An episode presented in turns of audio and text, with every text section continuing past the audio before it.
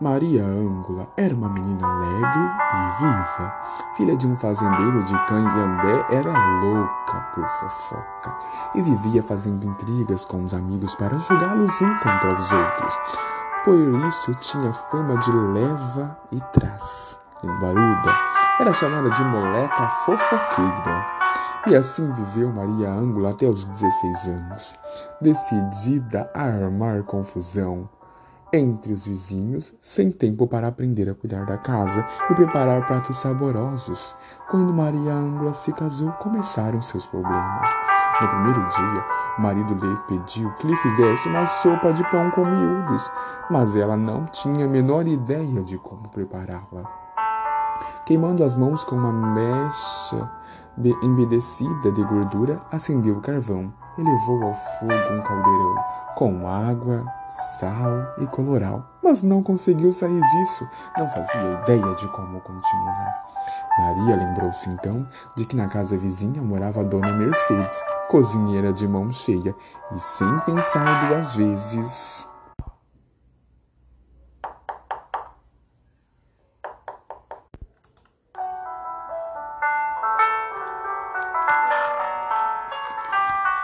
Minha cara vizinha, por acaso a senhora sabe fazer sopa de pão com miúdos?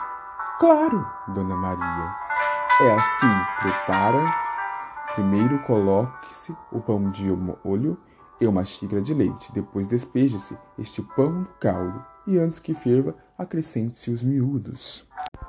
Só isso? Só, vizinha.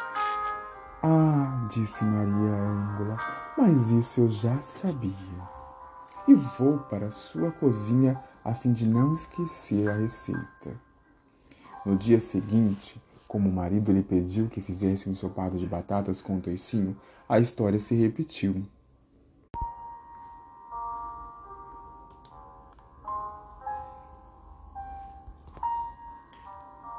Dona Mercedes a senhora sabe como se faz ensopado de batatas com toicinho? E como outra vez tão logo a sua boa amiga lhe deu todas as explicações, Maria Ângula exclamou: Ah, é só isso? Mas isso eu já sabia. E correu imediatamente para casa, a fim de prepará-lo. Maria lembrou-se então de que na casa da vizinha morava Dona Mercedes, cozinheira de mão cheia, e sem pensar duas vezes correu para lá. Minha cara vizinha, por acaso a senhora sabe fazer sopa de pão com miúdos? Claro. Claro, dona Maria, é assim. Primeiro coloca-se o pão de molho em uma xícara de leite, depois despeja-se este pão no caldo, e então ferva e acrescente os miúdos. Só isso? Só, vizinha. Ah, disse Maria Ângela, mas isso eu já sabia, e voou para sua cozinha, a fim de não esquecer a receita.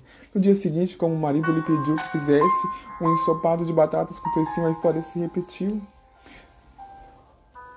Dona Mercedes, a senhora sabe como faz ensopado de batata com toicinho? E como outra vez tão logo, a sua boa amiga lhe deu todas as explicações. Maria Ângela exclamou, ah, é só isso, eu já sabia e correu imediatamente para casa, a fim de prepará-la. Como isso acontecia todas as manhãs, Dona Mercedes acabou se enfesando. Maria Ângula vinha sempre com a mesma história. Ah, é assim que se faz o arroz como com carneiro, mas isso eu já sabia. Ah, é assim que prepara a dobradinha, mas isso eu já sabia. Por isso a mulher decidiu lhe dar uma lição no dia seguinte. Dona Mercedes o que deseja, Dona Maria? Não, querida. Só que meu marido quer comer jantar um caldo de tripas e puxo. Ah, mas isso é fácil demais, disse Dona Mercedes. É, então, Maria Ângela a interrompeu-se e continuou. Veja, vá ao cemitério levando um facão bem afiado. Depois espere chegar ao último defunto do dia sem que ninguém a veja e retire as tripas e o estômago dele. Ao chegar em casa, lave muito bem e cozinhe-os com água, sal e cebola. Depois de ferver uns 10 minutos, acrescente alguns amendoins e pronto! É o prato mais saboroso que existe. Ah, disse como sempre Maria Ângula, é só isso. Mas isso eu já sabia. E num piscar de olhos estava ela no cemitério, esperando pela chegada do defunto mais fresquinho.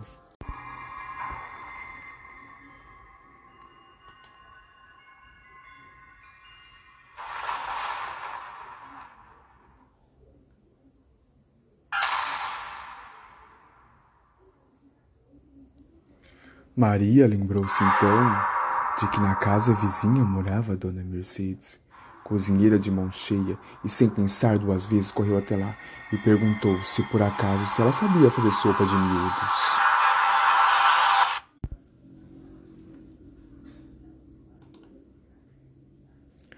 A vizinha disse que sabia, explicou em que primeiro ela teria que colocar o pão de molho, uma xícara depois despejar o caldo, e antes que fervesse, explicou, Acrescente os miúdos. Maria perguntou à vizinha. Seria isso só? A vizinha afirmou que sim. Maria Ângula virou para a vizinha e disse que ela já sabia e voou para a cozinha para que não esquecesse a receita. No dia seguinte, o marido lhe pediu que fizesse um ensopado de batatas com toicinho e, se, a história se repetiu. E Maria foi novamente pedir ajuda de Dona Mercedes, perguntando se ela sabia de fazer um ensopado de batatas com toicinho. E como outra vez, tão longo, a boa amiga lhe deu todas as explicações. Maria Ângula lhe disse que isso já sabia e correu imediatamente para sua casa a fim de prepará-la. Como isso acontecia todas as manhãs, Mercedes se acabou se enfezando. Maria vinha sempre com a mesma história, perguntava: era assim que fazia com arroz com carneiro? E depois falava que já sabia. E assim que se. É assim que se prepara a dobradinha, dizia Dona Mercedes. Repetia isso que já sabia. Por isso, a mulher decidiu lhe dar uma lição. No dia seguinte, Maria Ângela foi casa da Mercedes e perguntou sobre. Ela queria. O que ela queria? Ela queria ela lhe respondeu que nada, só gostaria de atender o marido que queria jantar um caldo de tripas e buchos. Dona Mercedes, que isso, é fácil demais. E antes que Maria Ângela interrompesse, começou a ensinar. Falou para ela ir ao cemitério, levando um facão bem afiado.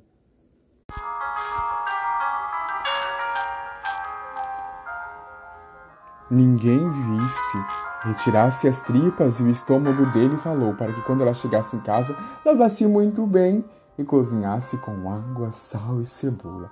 Depois deixasse ferver uns 10 minutos, acrescentasse alguns grãos de amendoim e assim estaria pronto o prato mais saboroso que existisse.